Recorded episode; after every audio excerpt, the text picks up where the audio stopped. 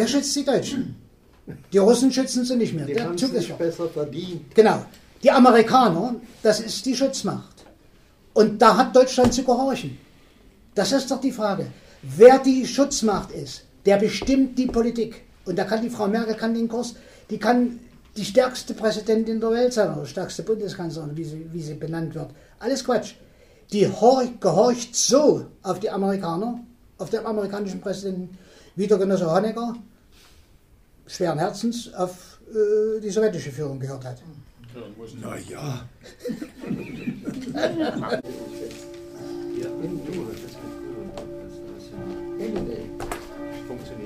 Alles in allem, ich denke, dass wir mit einer gewissen Unzufriedenheit nach Hause gehen. Wir wissen nicht, wie es in Russland weitergeht.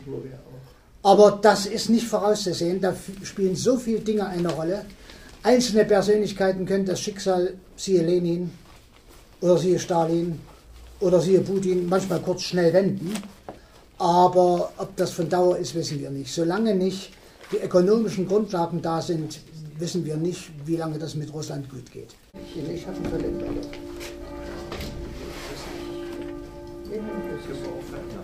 Also, ich möchte Sie ganz herzlich begrüßen zu dem heutigen Abend.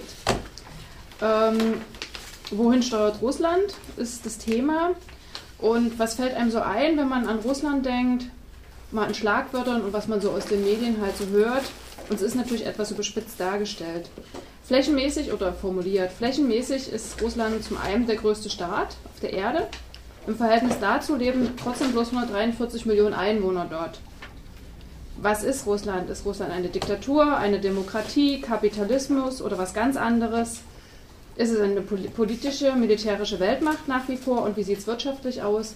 Kann es auch eine Wirtschaftsweltmacht sein oder eher eine Schrottmacht? Putin, wer ist das eigentlich? Ein Zar, ein Macho oder ein Demokrat? Was ist er? Welche Rolle spielt er? Und die Bevölkerung, was will sie?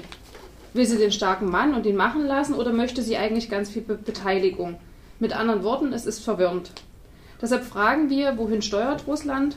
Und um etwas Licht ins Dunkel bringen zu können, müssen wir natürlich auch nach Ursachen fragen. Wie? Warum scheiterte die Erneuerungsversuche des sowjetischen Staatssozialismus und der Weltmacht UdSSR? Und ähm, wie entstand in Russland der Kapitalismus? Ich begrüße ganz herzlich heute Professor Karl-Heinz Gräfe, einer unserer Experten für dieses Gebiet, Historiker aus Freital und natürlich bestens bekannt. Und ich möchte auch gleich das Wort übergeben. Ja. Ich äh, muss sagen, ich habe mich also mein gesamtes bewusstes Leben mit der Geschichte Russlands befasst und habe natürlich ähm, viele Federn lassen müssen und musste viele meiner Einschätzung im Verlauf der Zeit korrigieren. In den letzten 20 Jahren habe ich nicht so viel Korrek- Korrekturen vornehmen können, da ist mir manches klarer geworden. Aber viele Dinge sind für mich auch ein Rätsel. Und ich möchte eigentlich heute zwei Fragen ins Zentrum stellen. Das erste, Parteien, Wahlen und parlamentarische Demokratie in Russland. Ich gehe da mal ganz konkret auf die Wahlen ein und wie sich das hier bei uns in Deutschland reflektiert. Das ist ja eine Katastrophe, wie bei uns über Wahlen in einer Großmacht, von der wir am Tropf auch der Ökonomie hängen, äh, berichtet wird und wie man dann über die amerikanischen großen freien Wahlen berichtet. Das ist an und für sich, äh, das zeigt natürlich auch, wie unreif ein Volk ist, dass es sich sowas bieten lässt an Informationen oder besser an Fehlinformationen. Also einer, der wie ich die Zeitung liest, auch das russische Fernsehen anguckt, ich bin entsetzt. Ich konnte mich also seit November von früh bis abend eigentlich nur aufregen über die Art und Weise, wie wir mit diesem Land umgehen. Das Zweite, warum endete der Versuch des Staatssozialismus letztlich in der Neuentstehung eines russischen, ganz spezifischen russischen Kapitalismus? Also wir wissen ja, 2011 von den 1400, 1140 Milliardären gibt es 102 aus Russland. Platz 32, Präsidentschaftskandidat Michael Prochorow mit 18,5 Milliarden Privatvermögen. Also äh, wir haben mal, manchmal so gesagt, als ich meine Vorlesungen zur Sowjetunion gehalten habe, da haben wir manchmal so scherzhaft mit Studenten gesagt, also wenn der Lenin mal aus dem Grabe aufstehen würde, würde er sagen, Felix, wir müssen nochmal von vorne anfangen. Ähm, da ist wirklich was dran. Also das, was passiert ist in den letzten Jahren seit 1970 in Russland, das ist ein sehr schwieriges Problem und oft für viele Menschen rätselhaft. Also, ich werde die Frage der Verantwortung, wie ist es dazu gekommen, dass die UdSSR zerfiel, dass der Staatssozialismus der sowjetischen Typs verschwunden ist und an seine Stelle ein ziemlich brachialer Kapitalismus der ursprünglichen Akkumulation getreten ist, diese Frage werde ich nicht so sehr ins Zentrum rücken, also was hat Gorbatschow dazu geleistet oder nicht geleistet, 85 bis 91? Und was hat Jelzin, die zweite große Figur in der Zeit, von 90 bis 99 gemacht? Äh, wir können das nicht einfach abtun und sagen, das war Verrat, sondern es ist ein völliges Versagen der herrschenden politischen Klasse Russlands gewesen. Ähm, und der Höhepunkt war dann letztlich Gorbatschow, der sozusagen das Land eigentlich auflösen musste. Also es blieb ihm zum Schluss nicht mehr viel übrig. Also es, es ist nicht alles mit Gorbatschow zu erklären. Es muss die Verursachen haben, die weit zurückliegen. Es muss überhaupt die Frage aufgeworfen werden, ob Russland überhaupt reif war, eine so hohe Gesellschaftsordnung, wie wir uns das gedacht haben, mit dem Sozialismus zu machen. Das war vielleicht für Länder wie Tschechoslowakei und DDR, dieses, dieser Teil Deutschlands, das war eine gewisse Perspektive, wo man sagen konnte, da waren gewisse Voraussetzungen da.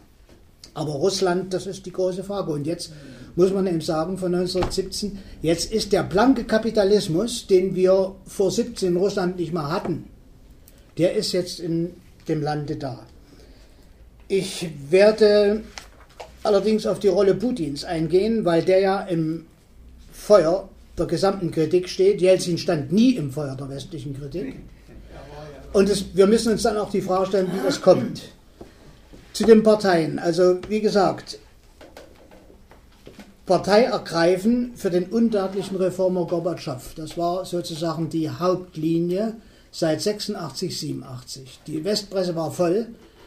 Äh, ich habe Gorbatschow auch unterstützt. Ich hatte Hoffnung. Ich habe geglaubt, das wäre zu bewältigen. Das Ausmaß der Krise des Landes ist mir überhaupt damals noch nicht bewusst geworden. Ich habe wirklich geglaubt, es wäre möglich, durch eine Reform von oben das zu machen. Wenn, dann hätte man es nach chinesischem Muster machen können. Aber Russland ist eben nicht China, das ist was anderes.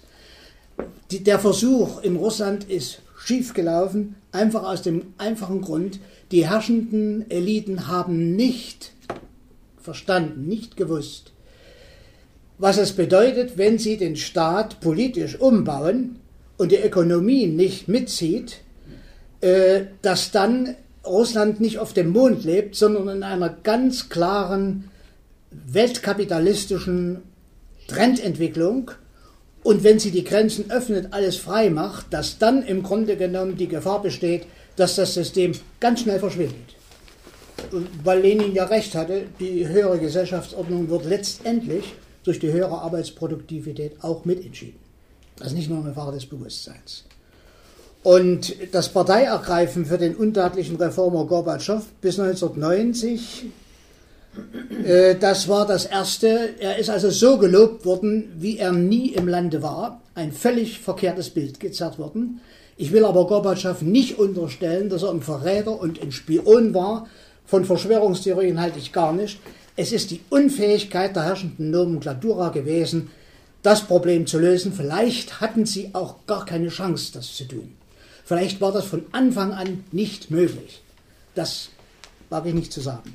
Dann kam die Zeit, Freiheitskämpfer und Demokrat Jelzin. Dort bin ich dann selber auf die Barrikade gegangen, als er, das als er die UdSSR ohne Recht und Gesetz auflöste, am 8. Dezember und praktisch ein Großteil dieser Weltmacht aufgab. Dann, als er 93 gelobt wurde, dass er das Parlament auflöst, ein frei, erstes frei gewählte Parlament in Russland seit 1917. Da gab es mal Wahlen 1917, wo die Bolschewiki 23 Prozent hatten, die Sozialrevolutionäre über 50 Prozent und die bürgerlichen Parteien fast nichts. Lenin hat das aus bestimmten Gründen aufgelöst. Jelzin macht das ebenso, dass er jetzt ein frei gewähltes Parlament praktisch im Oktober auflöst, beschießen lässt und tausend Menschen ums Leben kommen. Also das ist sowas Ungeheures, wenn das heute jemand machen würde. Der stünde am Weltpranger.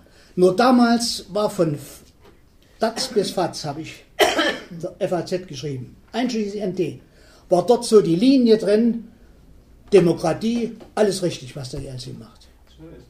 So, und das ist an und für sich ein Zeichen, wie verkommen die Presse in dieser Zeit gewesen ist.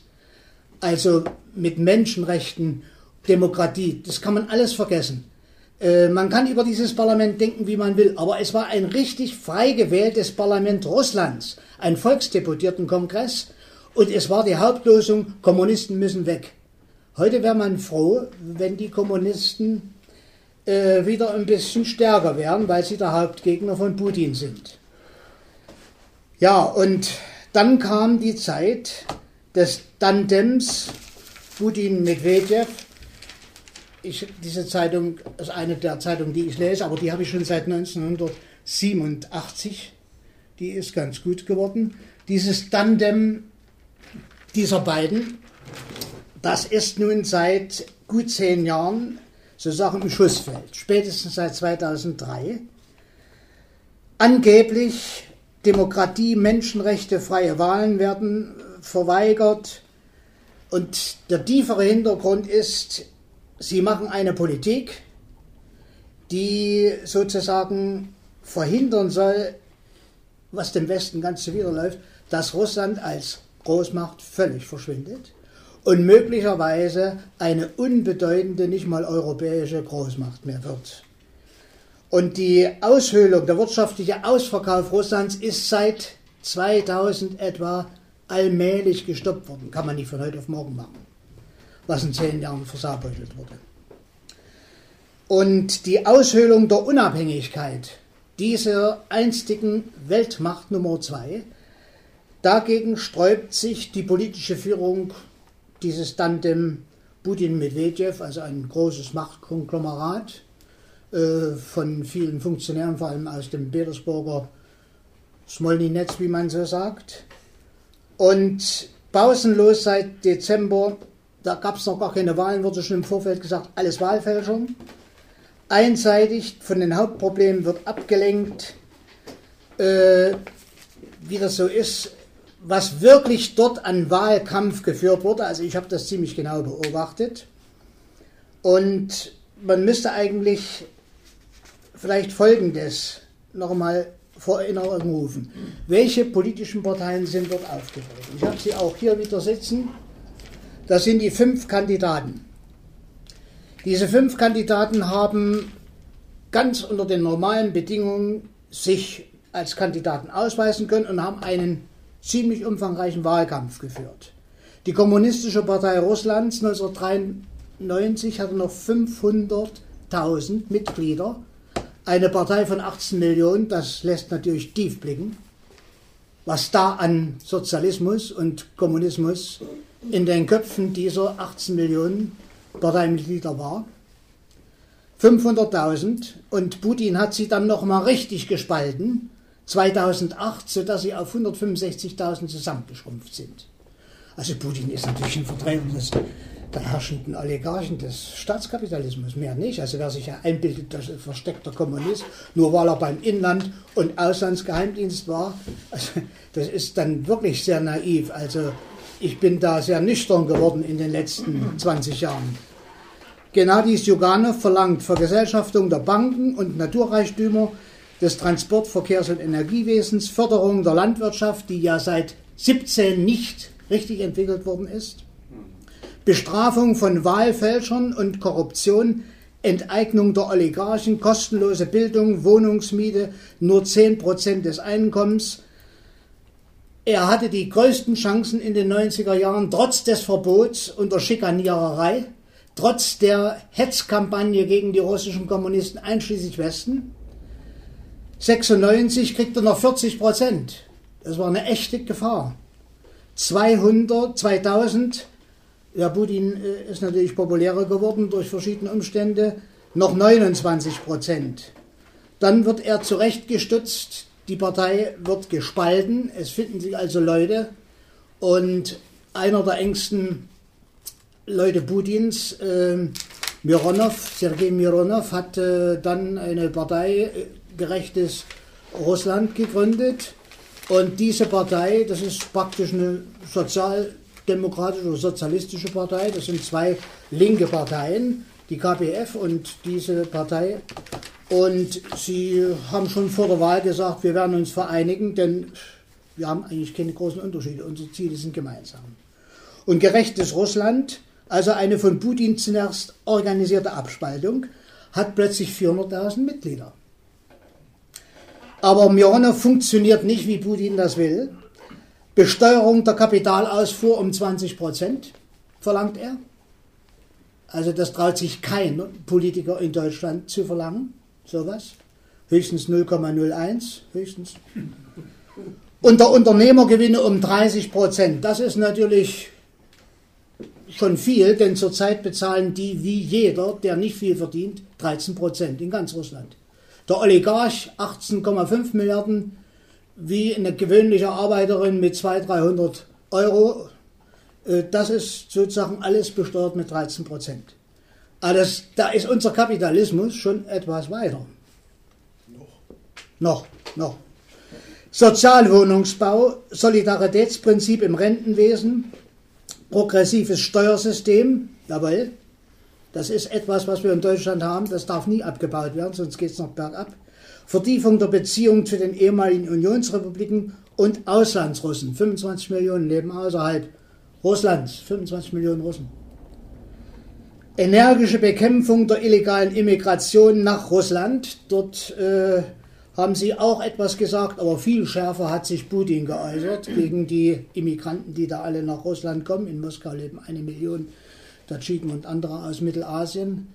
Also so ist das Verhältnis und dann wird groß geredet, wir wollen eine Integration, Eurasische Union, wo wir wieder alles zusammenfügen wollen. Das ist ein Widerspruch in sich. Tuma 2007 nur 8%, 2011 allerdings 13%. Und jetzt haben sie entschieden, wir werden am besten zusammengehen. Einheitliches Russland, früher nannte sich das immer mit dem schönen volkstümlichen Namen Medved, der Bär, 2,3 Millionen Mitglieder, die stärkste Partei Russlands. Das ist eine richtige Beamtenpartei, eine Partei der Nomenklaturkader, die jetzt dort oben herrschen. Das Tandem von Putin und Medvedev hat sich viele Forderungen der Kommunisten, Sozialisten und Nationalisten geschickt angeeignet, so wie unsere Kanzlerin das macht. Ganz perfekt. Also wenn es da heißt, Atomenergie weg, wenn die Forderungen Russland kämen, würde das auch gemacht. Wenn die Massen das wollen und wenn das die Wahl gefährdet. Äh, er hat also das so geschickt gemacht, dass die beiden baff waren und sagten, also wir werden uns jetzt zusammentun. Der hat uns ja unser Wahlprogramm geklaut. Erhöhung der Zuwendung, Familie- und Kinderbetreuung, das sind alles Forderungen seit eh und je der Kommunisten und der Sozialisten. Senkung der Mieten um 20 Prozent, Lösung des Wohnungsproblems bis 2030 will Putin machen, bis 1908 äh, und Erhöhung der Gehälter für Hochschullehrer bis äh, 2018. Also ein völlig ungelöstes Problem in der gesamten Putin-Zeit, vorher schon gar nicht zu reden nicht mal zu Sowjetzeiten, die Gehälter der Professoren, Dozenten, Ärzte und so weiter um 200 Prozent. Ja, der bleibt nicht übrig, sonst hauen die alle ab. Jetzt können sie nämlich abhauen. Äh, die übrigen Lohnabhängigen, das 1,6-fache, sie sollen auf 1100 Euro kommen. Schaffung von 25 Millionen Arbeitsplätzen im Hochtechnologiebereich und Verdopplung der Arbeitsproduktivität. Das klingt sehr an Khrushchev und Brezhnev. Schaffung einer Facharbeiteraristokratie, direkt formuliert, Facharbeiteraristokratie.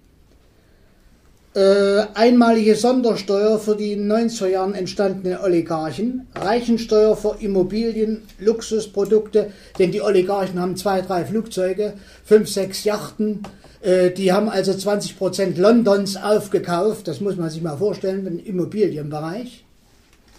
Also wenn ich in Westeuropa gewesen bin, bin ich denen immer begegnet. Ich habe meine Russischsprachkenntnisse gleich vergessen, habe gar, gar keine Kontakte aufgenommen. Wiedereinführung der Wahl der bisher eingesetzten Leiter, Gouverneure, Präsidenten. Also das heißt, Putin hat mit völligem Recht, weil sonst die Russland auseinandergeflogen wäre, diese Anarchie, die Jelzin eingeführt hatte, der freien Wahl aller Föderationsmitglieder, der Präsidenten der nationalen Minderheitsgebiete oder der Gouverneure, das hat er abgeschafft, um erstmal Ordnung reinzukriegen, um das Land nicht voll äh, wir mal, zerfallen zu lassen. In Baschkirien, Tschetschenien, weiß der Kuckuck was. Das heißt also, äh, Föderation, er hat natürlich sofort die Forderung aufgegriffen der Kommunisten, der Sozialisten und der protestierten Liberalen, das wieder einzuführen. Und er hat dann mehrere große Artikel in der Presse geschrieben und im Vorfeld der Wahlen erläutert, wir führen natürlich selbstverständlich das sofort wieder ein.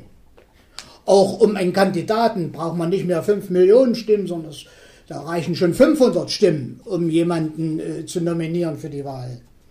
Also ist, das ist die Politik des Kapitalismus, die wir in Deutschland auch erleben. Das Programm der Linken wird geklaut, wenn es problematisch wird, und dann wird gesagt, das haben wir alles schon, das haben wir alles schon gemacht. Ja, Oligarch Prochorow hatte versucht, wahrscheinlich im Auftrag Putins, eine liberale Partei zu bilden, weil in der Zwischenzeit ein Mittelstand entstanden ist. Den hatte ja Jelzin, den sowjetischen Mittelstand, wenn man so will, die Nomenklatura, die war ja fast runtergekommen. Und äh, diese 10% sind auf 2% geschrumpft, alles andere waren Reiche. Also auch die, der normale Sowjetbürger, der ein bisschen gut gestellt war als Lehrer noch oder vielleicht als Beamter, das war ja alles den Bach runtergegangen und Jelzin hat eigentlich den Mittelstand vollends zerstört. Und Putin hat mit seiner Politik tatsächlich einen neuen Mittelstand geschaffen, der in Moskau etwa 25 Prozent beträgt. Und in Moskau lebt man mindestens drei bis viermal besser als woanders. Das heißt also, die sind jetzt nicht mehr nur mit Brot zufrieden und mit dem Quartier. Die wollen mehr, die wollen Freiheiten, die wollen auch sich nicht verklapst wissen, dass man im September sagt, na, wir haben schon vor drei Jahren ausgemacht, Jetzt mache ich mal das Amt des Präsidenten und du machst mal das Amt des Ministerpräsidenten. Also solche, solche Rochaten gibt es doch bei uns auch. Das ist doch ganz typisch bei uns. Erst wird äh, gesagt, der Wolf, und dann wird der durch die äh, vierte Gewalt, das ist dann wirklich eine vierte Gewalt gewesen, die über dem Parlament steht, wird der weggeschoben, obwohl der nicht schlechter ist als Wobereit und andere, was die Betrügereien betrifft. Und dann wird plötzlich Gauck erfunden. Und Gauck wird dann hochgeschoben und dann wird so getan, im letzten Moment ergreift die Frau Merkel die Flucht, weil sie weiß, die Koalition zerfliegt, die macht es weg. Also ich war schon immer für Gauck und prompt ist er da. Das heißt also, das ist die ganz gewöhnliche Politik der bürgerlichen Politiker. Und da ist der genauso. Der Oligarch Prochorow soll wahrscheinlich den Auftrag gehabt haben, dieses äh, neoliberale oder kleinbürgerliche Lager, was sich so allmählich an etwas wohlständigen Leuten, vor allem in den Großstädten, herausgebildet hat, denen auch ein bisschen Einfluss zu verschaffen durch einen Kandidaten. Und sein Programm Moratorium für das bisherige Steuersystem für alle Staatsbürger nur 13 Prozent, ja nicht daran rütteln. Also ihr könnt sich mal ein Beispiel am Schröder nehmen oder am Kohl. Kohl war ja noch besser. 53 Prozent. Nicht, da sind wir ja längst weg. Steuerentlastung für Privatunternehmen, Neuwahlen zur Duma, Kürzung der Zuwendung für die Region, das muss man sich mal vorstellen. Moskau und die großen Städte, die saugen das gesamten Reichtum auf, dort wird alles verteilt. Und ansonsten gibt es bitterste Armut also ich habe viele dieser Filme in Arte und Dreisat, das sind die einzigen Sender, wo man noch einigermaßen kultiviert informiert wird. Alles andere kann man wirklich vergessen. So, und dann Beseitigung der eben erst von Putin geschaffenen Eurasischen Union ist natürlich auch klar. Das hat ja Jelzin auch gewollt. Weg mit den Mittelasiaten, die kosten uns Geld. Äh, wir Russen haben die nur immer zu bezahlen und dadurch ist unser Leben so schlecht geworden. Das war ja Jelzins Grund für die Auflösung der UdSSR. Abstoßen dieser Leute. Privatisierung aller Amnestie für Personen, die wegen Wirtschaftsverbrechen einsitzen, Privatisierung aller Staatsbetriebe und des Grund und Bodens. Das ist die Forderung von Prochorow, also ein Neoliberaler, äh, nur nicht das Format, er hat natürlich ein anderes Format als der Herr Rösler. Auch Putin verwendet nicht so primitive, tierische Vergleiche wie der Herr Rösler. Er hat nur mal, als vier Wochen gestreikt wurde und die Arbeiter keine Löhne kriegten in Norilsk, ist er hingefahren und hat gesagt, ihr rennt, wenn ich komme, rennt ihr im Zimmer rum wie aufgeschreckte Kakerlaken. Und hat Füller zu, unterschreibt das, unterschreibt das. Also wie beim Zahn. Und das hat er unterschrieben. Die haben sich verbeugt und sind ganz brav. Russische Patrioten, große Oligarchen. In Deutschland nicht vorstellbar. Deshalb, also das, das bringt natürlich die Welt des Kapitals ein bisschen aus den Fugen und wir wissen noch nicht, wo das hinführt. Ich will dafür sorgen, sagt der Mann in der Wahl, der hat ja übrigens große Reisen gemacht, der hat also, der ist auch ein großer Sportler wie Putin, äh, der ist dann nach Sochi gefahren bei, zu den Winterspielen, alles kontrolliert, große, große Presseschau gemacht, dann ist er mit, den, mit dem Sputnik äh, bis Petrograd gefahren, hat dort auch großes Wahlzeremonie gemacht, hat ja alles selber bezahlt mit seinen 18,5 Milliarden, da kann man ja einen Wahlkampf führen wie ein Amerikaner. Nicht? Ich will dafür sorgen, sagt dieser Demagog, dass Russlands Bürger den höchsten Lebensstandard der Welt erreichen. Ich bin für ein Russland mit Putin. Interessant. Ich bin für ein Russland mit Putin. Wir brauchen keine Revolution, sondern Evolution. Michael Chodorkowski, 2003 verhaftet, enteignet, bis 2017 Haft, wegen Steuerhinterziehung, illegale Ausfuhr in Russland erzielter Gewinne und so weiter und so fort, ist ein herausragender, talentierter Manager wenn ich Präsident werde, sorge ich dafür, dass er freikommt. Präsidentenwahlen 8%. Das entspricht etwa so diesem sozialen Milieu, das Prochorow vertritt. Also 100, 500 Milliardäre und Millionäre und der ganze Anhang, der dort ist. Das ist tatsächlich real, das Wahlergebnis. Das ist auch keine Fälschung. Also erstaunlicherweise das Levada-Institut hat ja die Umfragen gemacht, ein amerikanisches Institut, praktisch von Amerikanern finanziert. Und die sind eigentlich zu den Wahlen gekommen, das schwankt zwischen 2 bis 3 Prozent. Natürlich ist es ein bisschen ungewöhnlich, dass man schon mit 99 Prozent auch solche Ergebnisse hat. Das ist eine glatte Wahlfälschung von Putin. Aber das hat es auch bei, bei Jelzin gegeben. Jelzin hatte Umfragewerte von 7 Prozent und hat es dann tatsächlich auf 52 geschafft. Das ist in Russland alles möglich. So, wir verstehen vielleicht jetzt die Gründe für die massive Anti-Putin-Kampagne. Es geht nicht um Demokratie und Freiheit, es geht um den Kampf der kapitalistischen alten Mächte gegen neue Newcomer, wie man heute so schön sagt, wie China, Brasilien und vor allem auch Russland.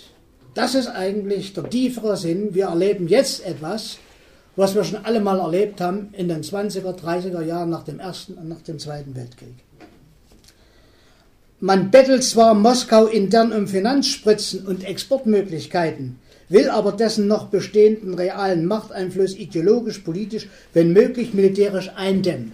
Und wir müssen mit militärischer Eindämmung dort rechnen. Deshalb habe ich immer noch ein Herz äh, für einen Mann wie Putin, äh, einfach weil der verhindert, dass es noch schlimmer wird.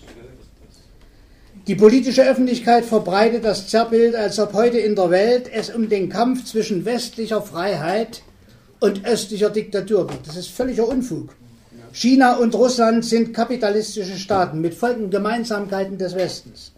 Die Welt des Kapitalismus, in der wir gerade in den letzten zwei Jahrzehnten durchleben, sind die sozialen Klüfte zwischen Massen und arbeitender Bevölkerung und kleiner Gruppen von Industrie- und Finanzkapitalisten wie noch nie zuvor auf die Spitze getrieben wurden.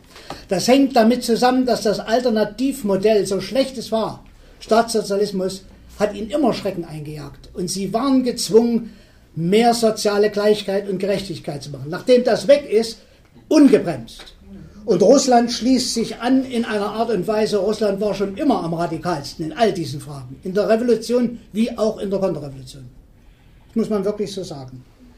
Allerdings ist die politische Stabilität Chinas und Russlands viel größer in der Krise. Die haben die Krise bis jetzt besser im Griff, haben Zuwachsraten. Und Putin braucht diese, ich wollte schon sagen Arschlöcher, die das ganze Geld verzocken, die braucht er nicht zu bezahlen. Da hat er nur ein oder zwei Oligarchen, wo er mal was zuschiebt. Ansonsten nimmt er die an die Kandare, weil die nämlich selber ihr Verzocktes jetzt ausbrocken, auslöffeln müssen. Also viele der Oligarchen sind echt arm geworden. Also einige von 20 Milliarden auf 3 bis 5 Milliarden. Ich habe also diese große Liste, wie sich das Laufen verändert hat. Und der sagt, wenn ihr es verzockt, macht es selber. Mit mir nicht. Ich, dafür gebe ich nicht. Ich will mein Geld für was ganz anderes. Ich muss aufrüsten. Und zwar auf ganz moderne Art, dass wir nicht überfallen werden. Dass wir nicht ein Libyen werden, dass wir nicht ein Syrien werden. Und ich muss mein Volk gut versorgen. Damit die mich wieder wählen. Und damit das einigermaßen läuft und Russland nicht voll zerfällt. Das heißt also, Russland hat einen eigenartigen, die kapitalistischen Oligarchen haben nichts zu sagen. Der Präsident, der vom Volk gewählte Präsident, so ist eigentlich eine Demokratie zu verstehen, entscheidet über sie und nicht sie über ihn, wie das bei uns der Fall ist. Das ist natürlich eine Sache, das muss versteuert werden, damit äh, sie ihr Gesicht nicht verlieren. Der frei gewählte Präsident diktiert die Bedingungen der Marktwirtschaft und domestiziert Schritt für Schritt die Profit- und Machtgier der privaten Kapitaleigentümer im Interesse des Gesamtkapitalismus. Das ist nämlich was ganz anderes als Sozialismus. Industriekapitäne waren in den 90er Jahren die eigentlich regierenden Puppenspieler der Jelzin-Marionette.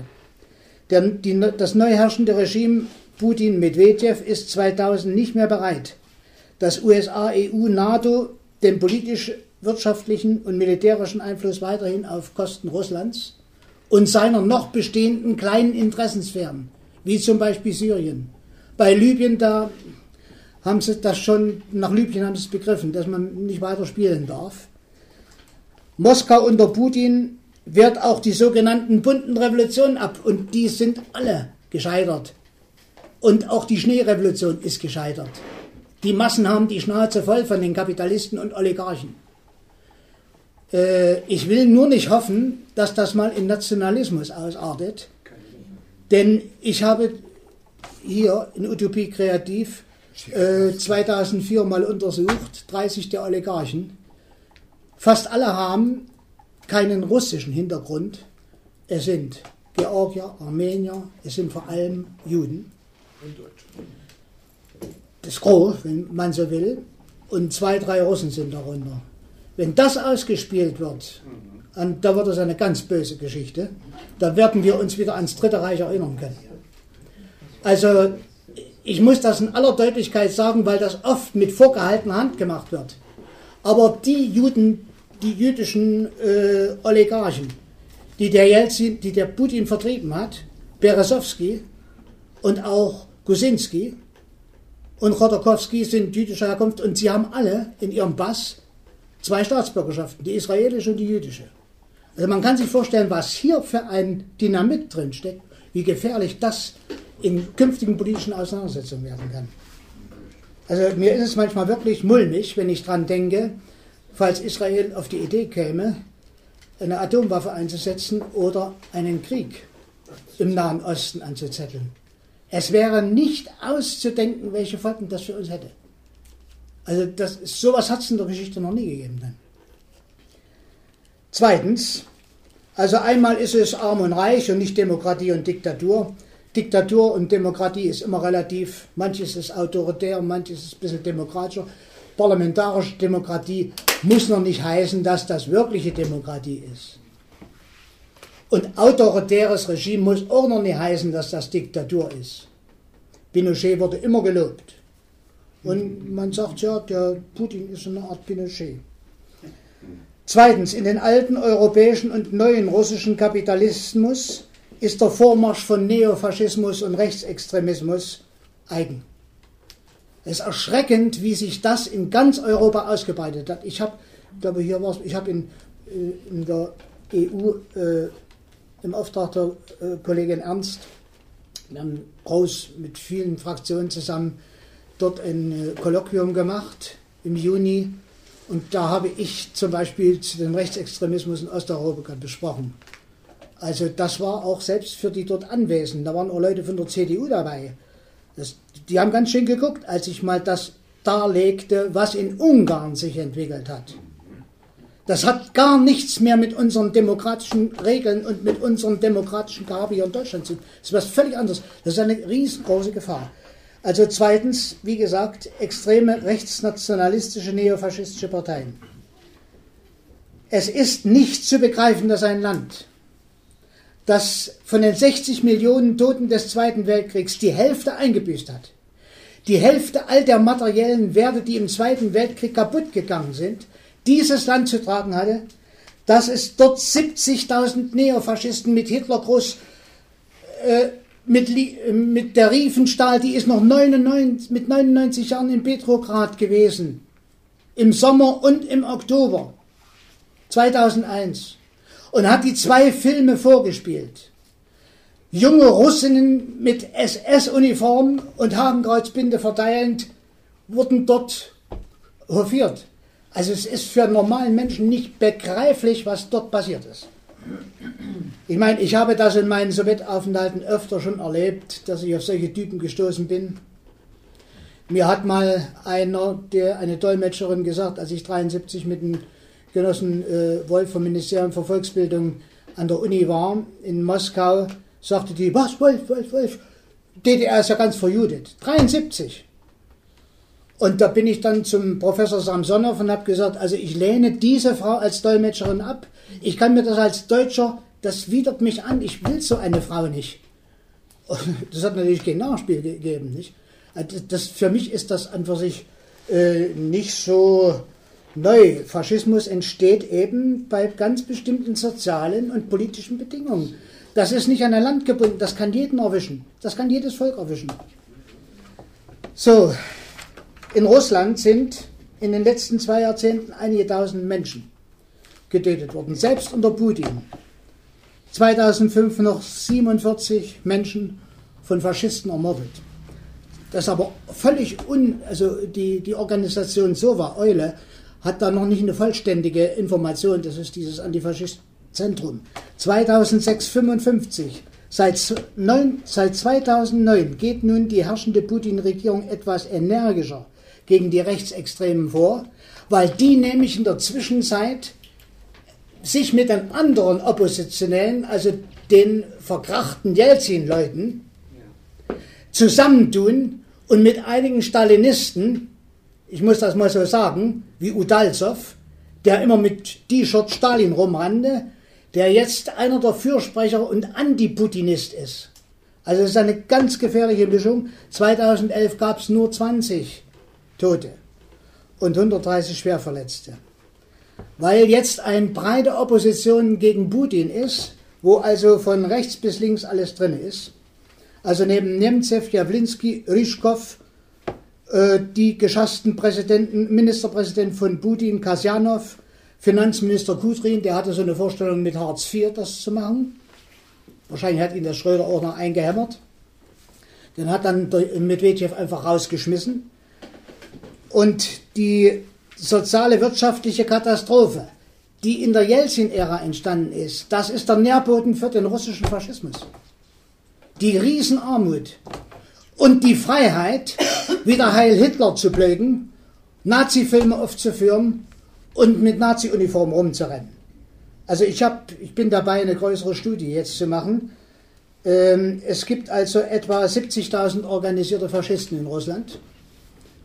Das ist nicht viel für ein Land mit 143 Millionen Einwohnern, aber es ist natürlich ein ganz schönes Ding. Vor allem, das sind ja so wie bei uns die Neonazis mit Kameradschaften, die militant sind, bewaffnet sind, mit ehemaligen KGB und Milizleuten, die keine Arbeit mehr hatten. Es ist eine ganz, ganz gefährliche Mischung. Ich nenne nur mal die Parteien. Nationalrepublikanische äh, Partei Russlands. Das sind alles die bei 10.000 Mitgliedern liegen. Russische Nationale Einheit, Alexander Bakaschow. Schlimme Truppe, das sind die Haupt, das sind, das ist wie die NPD mit ihren braunen Kameradschaften. Nationalbolschewistische Partei von Eduard Limonov. Unser Fernsehen bringt, wie der arme Limonov eingeknastet wird, weil er mal sich, weil er wirklich große Verbrechen, haben Waffenlager gefunden. Der wird also von den Nachrichtensendungen, selbst von äh, Dreisat oder auch von, äh, von dem französischen Sender, wird er noch als großer äh, Widerstandskämpfer gegen Putin bezeichnet. Das ist ein Faschist, war da gar nichts.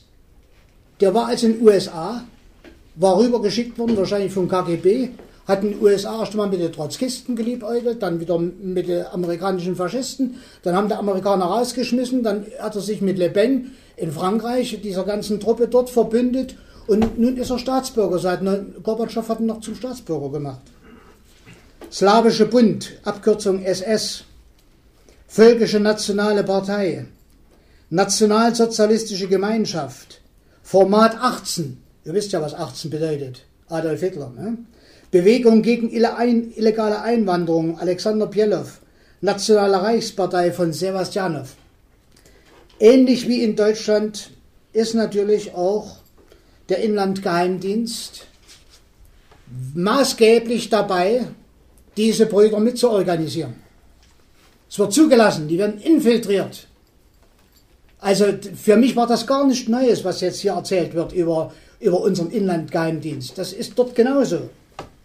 Können Sie ruhig mitschreiben. Hier, kann ruhig mitgehört werden. äh, inzwischen hat also, wie gesagt, das ist das Schlimme, der, der neue Star ist Alex, Alexei Nawalny, ein Mann, der seine Verdienste hatte. Der hat also gegen die russische Korruption, die ja nicht auszurotten ist, im Kapitalismus noch schlimmer wie im Sozialismus, hat der dort Front gemacht und hat tatsächlich eine ganze Reihe Leute über die Gerichte in den Knast gebracht ja, und er ist natürlich jetzt der Mann, der äh, sich als äh, ganz rechtsextremer Nationalist und Faschist entpuppt. Dann bündelt also die schwarz-gelb-braune Front mit roten Tupfern, sag ich mal, die bündelt der. Die Jugendorganisation Avantgarde der Roten Jugend seit 2005, die Linksfront seit 2006, die gelb-braune Bewegung, das andere Russland. Also diese ganzen Truppen sind im, am 24. Dezember waren die also dort und haben gegen die Wahlfälschung, die es sicher gegeben hat, protestiert. Und ich will mal sagen, was da passiert ist. Wollt ihr Alexei Nawalny als Präsidenten? Da erschien der neue Messias der extremen Rechten und erklärt, wozu brauchen wir Parteien? Das hätte der Westen wirklich mal senden müssen. Wozu brauchen wir Parteien? Wir sind selbst die Partei, wir die hier versammelten 250.000. Ob so viel auf den Sumpfplatz passen, weiß ich nicht, aber ich glaube es nicht. Wenn wir wollten, könnten wir den Kreml und das Weiße Haus stürmen. Zu dem im deutschen Fernsehen in letzter Zeit vorgestellten Helden der Freiheit gehörten Nawalny, Gasparov, auch der Schriftsteller Boris Akunin, vielleicht ist er manchen bekannt, Bestseller-Schriftsteller in Russland, aber auch der zweitreichste Oligarch Michael Prochorow, wie gesagt, als Werber für den Präsidenten. Das heißt also, das ist schon alles ein bisschen neu zu bedenken, was in Russland passiert. Und es ist eigentlich schlimm, dass wir äh, nichts tun. Auch die vielen Leute, die sich mit der UdSSR befassen, die reden über sowas überhaupt nicht. Ich kann das auch gar nicht in einer namhaften Osteuropa-Zeitschrift veröffentlichen, das nehmen die gar nicht an. Die sagt, der muss doch spinnen, was der erzählt. So, wie entstand nun in Russland der Kapitalismus? Das muss ich eigentlich noch mal ganz kurz wenigstens andeuten. Ich bringe es mal auf den Punkt. Jelzin, äh, Gorbatschow hatte die Vorstellung, eine Art sozialistische Marktwirtschaft und Demokratie einzuführen.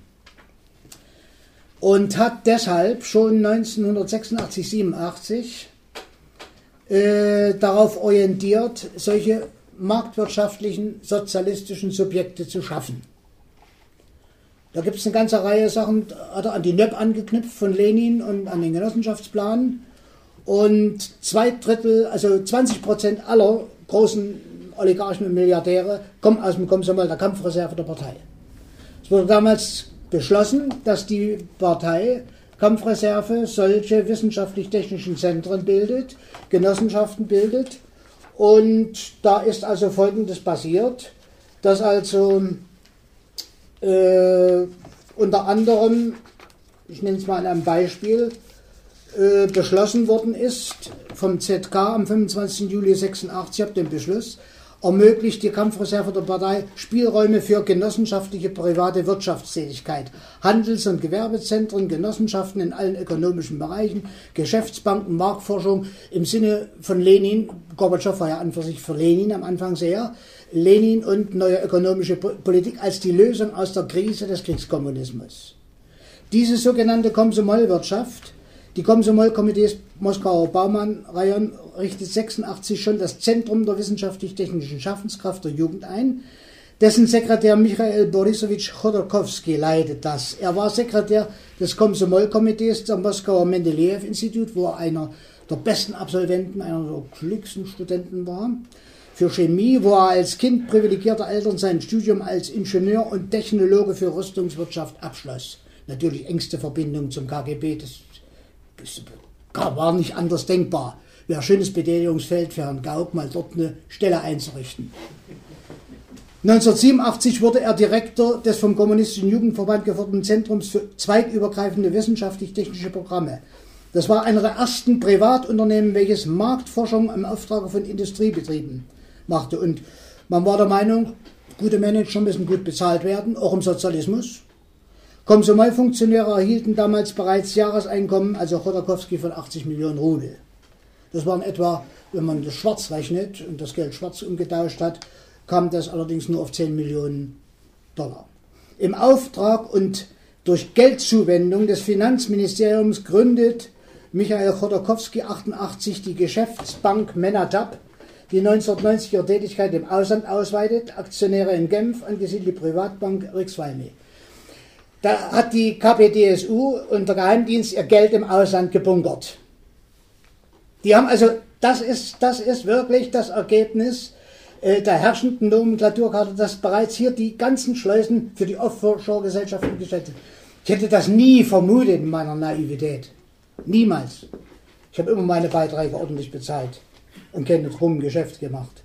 Aber Chodorkowskis Metamorphose vom Komsomolzen Techniker und Manager der eng mit Partei und Geheimdienst liiert war, zum Industrie- und Finanzkapitalisten war zu Gorbatschows Zeiten, das sei Gorbatschow wenigstens gestattet, ihm zu sagen, nicht möglich. Aber nachdem nun die UdSSR zerstört, Russland der neue Staat war, Jelzin die Macht übernahm und schon bei seiner Amerikareise, wo er noch nicht Chef war, gesagt hat, wir führen natürlich das ein und er hat dann große amerikanische Berater rangeholt. Da ging es darum, äh, als Besitzer, der Chef der Bank Minatab erhielt Chodorkowski nun unter den neuen Herren die Erlaubnis, Gelder des Finanzministeriums, der Moskauer Stadtverwaltung, Export der staatlichen Rüstungskonzerne zu betreuen.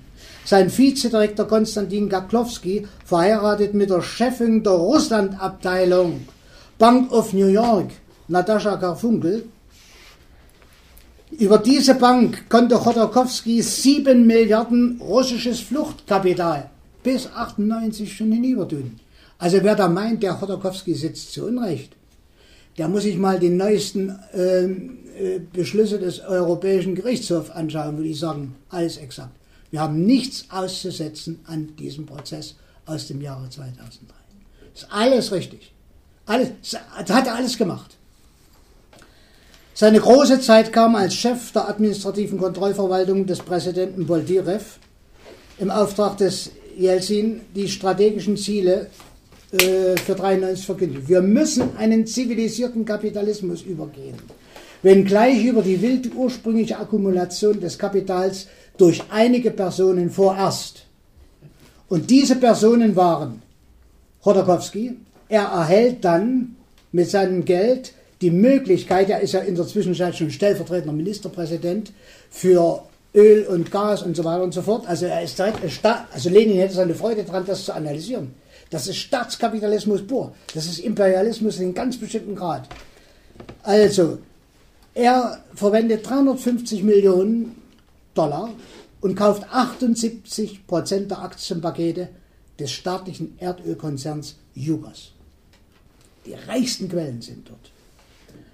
Das war damals nach dem Staatskonzern Lukoil der zweitgrößte Konzern und er schafft dann mit einer Gruppe von weiteren Komsomolzen ein Finanzindustrie-Medienimperium Rosprom Menatab Jugos in 50 Gebieten und Regionen Russlands.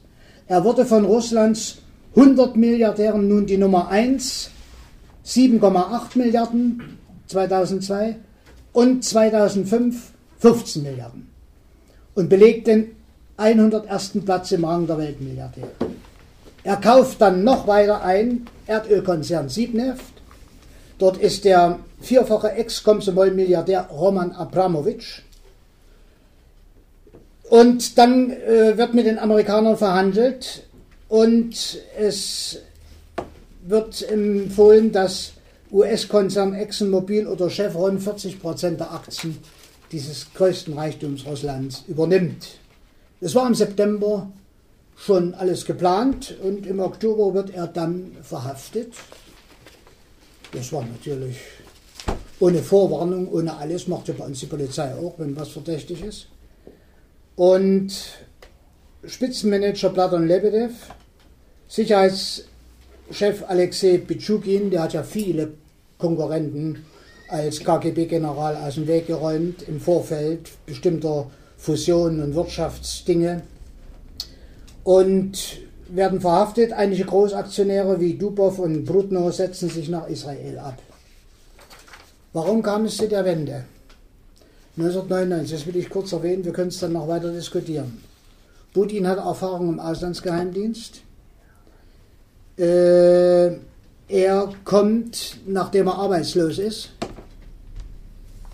das wurde im russischen Fernsehen allerdings gestrichen, dass er mal arbeitslos war. Als er nicht mehr, als seine Gönner nicht mehr gewählt wurden, äh, ging er nach Moskau, hatte dort gute Freunde und kam dann äh, in den Jelzin, in die Jelzin-Familie, wie man so schön sagt. Und am 15. Mai wird ja die Absetzung Jelzins verlangt. Erstens wegen verfassungswidriger Auflösung der UdSSR am 8. Dezember. Zweitens gesetzwidrige Beschießung des frei gewählten Parlaments, Oktober 93. Aber das wurde verhindert. Da wurde vom KGB ein schönes Material über den Mann, der das untersucht, den Generalstaatsanwalt vorgelegt, wie der mit mehreren Frauen im Bett ist. Und da war der erste Mal weg vom Fenster. Und mit Unterstützung von Wladimir Putin, der war 98 schon Chef der Präsidialverwaltung und 98, 99 Direktor nun auch des Inlandgeheimdienstes und Sekretär des Sicherheitsrates, dessen Chef der Oligarch Beresowski war. Jelzin ernannt nun im August 99 Putin zum Ministerpräsidenten, sichert ihm und Putin sichert ihm und seiner korrupten Familie im Gegenzug durch ein besonderes Gesetz Privilegien und lebenslangen Schutz vor Strafverfolgung zu. Als Jelzin am 31. Dezember zurücktritt, übernimmt Putin verfassungsgemäß alles sauber, exakt, die Nachfolge. Er wird im März 2000 im ersten Wahlgang mit 52,9 Prozent der Stimmen gewählt. Wer die Wahlen Russlands der 90er Jahre verfolgt, weiß, das war nur Wahlfälschung. Aber keiner im Westen ist auf die Idee gekommen, das als Wahlfälschung zu benennen. Die, Wahlen wurden gemacht unter so unmöglichen Bedingungen, dass die Oligarchen ihre ganzen, die hatten ja auch die Massenmedien, einsetzten und da waren die Kommunisten außerstande, ernsthaft Paroli zu bieten. Und trotzdem hatte, hatte der kommunistische Führer 40 Prozent äh, in der Auseinandersetzung mit, äh, mit Jelzin gehabt. Und Jelzin nur 32. Und dann tauchte plötzlich das schöne Verhältnis auf. Jelzin ist Wahlsieger und so, das ist also wirklich gelingt es. Westliche Politiker, wie gesagt, äh, machen das nur, wenn es ihnen Profit und Nutzen bringt. Dennoch führte, und das war jetzt der Clou, jetzt, taucht, jetzt geschieht etwas, da hatten die Oligarchen nicht gerechnet. Putin hat sich wahrscheinlich der alten russischen Tradition erinnert. dass der Zar eigentlich der wichtigste Mann ist und auch einen Adligen in die Verbannung schickt und umlegen kann. Kein Problem. Und das hat echt funktioniert. Er hat sich dann mit den Oligarchen getroffen, diese Semibankirovtschina, also die Siemer, Bank, Bankenbande, übersetze ich es mal, und hat ihnen einen Kompromiss, sogenannten Schaschlik-Back, vorgeschlagen. Ich, als, er wusste ja als Geheimdienstchef ziemlich genau, er hat auch eine spezielle Polizei aufgebaut, die die ganzen Brüder genau äh, untersuchte, was die alles für Verbrechen begangen hatten. Ein Pakt über den kriminellen Wirtschaftspolitik wird er sich, das wird er nicht weiter beachten. Das ist so passiert und das soll so bleiben. Und er schlägt vor, dass also äh, sie sich aus allen Fragen der politischen Macht bitteschön herauszuhalten hätten. Das ist natürlich ein Fortschritt. Also wenn es unserer Kanzlerin gelänge, diese ganzen Lobbygruppen rauszuhalten aus einem demokratisch gewählten Parlament, aus einem demokratischen gewählten Bundeskanzler, dann wäre das ein riesen Fortschritt, wie wir ihn im Kapitalismus bisher noch gar nicht hatten. So, und entsprechend ihres Wählerauftrages entscheiden die Politiker alles und im Gegenzug verzichten wir auf strafrechtliche Verfolgung. Dem widersetzten sich die einflussreichen Oligarchen Michael Chodorkowski, Boris Berezowski und der Medienmogul Wladimir Kusinski, Vorsitzender Vereinigung der jüdischen Gemeinden Russlands. Also auch ein ziemlich heißes Eisen, in solchen Mann äh, zu greifen, einzusperren. Er wurde nicht eingesperrt, er wurde kurz verhaftet und dann hat man gesagt, also dein Mediamost, mit all dem, was ist, mit Internet, das gibst du mal für 300 Millionen ab. Und das geschah dann auch. Und dann hat er sich aus dem Staub gemacht, ist nach Spanien, er gehörte familiär diesen spanischen äh, Spaniolen an und fand schließlich wegen seiner doppelten Staatsbürgerschaft in Israel Asyl und er bescheidt heute, mit seinem Sender Deutschland und Israel für die, russischen, für, die, für die russische Minderheit. Die ist ja sehr groß in Israel und in Deutschland ist sie noch ziemlich klein. Auch Milliardär Beresowski, ein hochtalentierter Wissenschaftler, Kybernetiker, Technologe, Fahrzeugbau, größte Autoschieber der Welt, äh, sieht sich gezwungen abzuhauen, nimmt noch einen Großteil seines Reichtums mit Chodorkowski wird dann also verhaftet, hat 28 Millionen Milliarden Steuergelder hinterzogen und sitzt also, wie gesagt, nach zwei Prozessen bis 17 fest ein. Äh, ich könnte, ich habe, hier habe ich äh, etwa ein Dutzend solcher Leute. Ich bereite jetzt eine größere Studie vor aktuellste Stand. Im Moment sind wieder neue Oligarchen dran, das wechselt immer. Da gibt es auch Rivalitäten zwischen den großen Kapitalisten. Aber der Staat beherrscht das im Moment. Wie lange weiß niemand. Als Marxist weiß ich natürlich, dass die Ökonomie die Politik bestimmt. Und auf Dauer kann ich mir nicht vorstellen, dass der Putin ein Bändiger wird. Wenn er es wenigstens erreichen könnte, was er jetzt schon erreicht hat, die zu disziplinieren und die Kapitalisten zu zwingen, relativ vernünftig und mit Spekulation aufzuhören, wäre das natürlich für das russische Volk schon ein großer Gewinn. Und wenn der Staat sehr stark wird als Ausgleich gegenüber den sehr aggressiven USA, die ja nun als Einzelherrscher denken, sie können die Welt beherrschen, wäre das natürlich auch gut.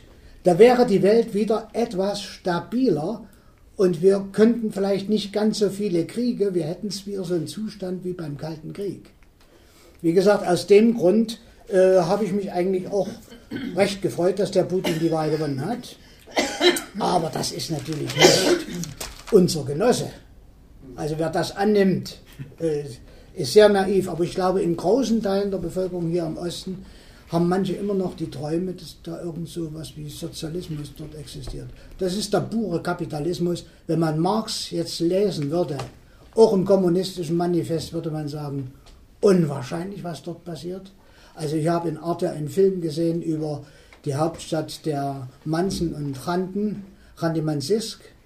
Mir ist klar, dass die dort 93 Prozent für Putin sind. Wer die Stadt gesehen hat, die damals Gastgeber 2008 der EU, die ganzen EU-Leute, die dort waren, von, von der EU-Regierung, Also die konnten sich gar nicht fassen, was sie gesehen haben. Also das ist eine ganz andere Welt. Das ist so wie die saudi-arabischen Paläste.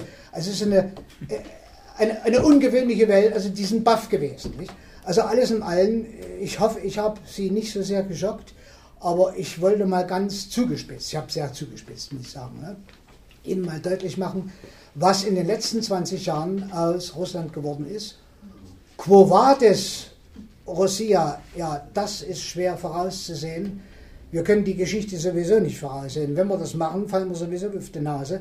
Aber es könnte schon sein, dass hier eine andere Art von Kapitalismus ist, der vielleicht einmal in einer späteren Zeit Voraussetzung bietet für einen, wie wir uns das so naiverweise einbilden, demokratischen Sozialismus. Hm, Ob es das überhaupt gibt, weiß ich nicht, aber ich meine, man verliert ja den Glauben zu die Hoffnung zu allerletzt. Also ich denke schon, äh, wir müssen das Ganze nüchtern sehen, auch frei von bestimmten Freundschaftsgefühlen, die wir früher zur UdSSR und ihrer Führung hatten. Das ist alles was anderes. Also für mich ist das wahrscheinlich der größte Schock meines Lebens gewesen, äh, was ich in den letzten 20 Jahren erlebt habe. Und es ist eigentlich gut, dass man in zwei Systemen lebt, gelebt hat. Da wird einem die kriegt man ein bisschen mehr von der Wahrheit mit. Wenn man nur in einem System, da ist man blind. Wenn man in zwei Systemen gelebt hat, kann man ein bisschen an die Wahrheit rankommen. Aber ich würde nicht von mir behaupten, dass ich die Wahrheit über Russland kenne. Aber ich habe einiges doch durchschaut und kann das auch leider nicht emotionslos auch jetzt einigermaßen darlegen. So, damit möchte ich jetzt die Diskussionsrunde eröffnen. Wir haben es so gerade geschafft.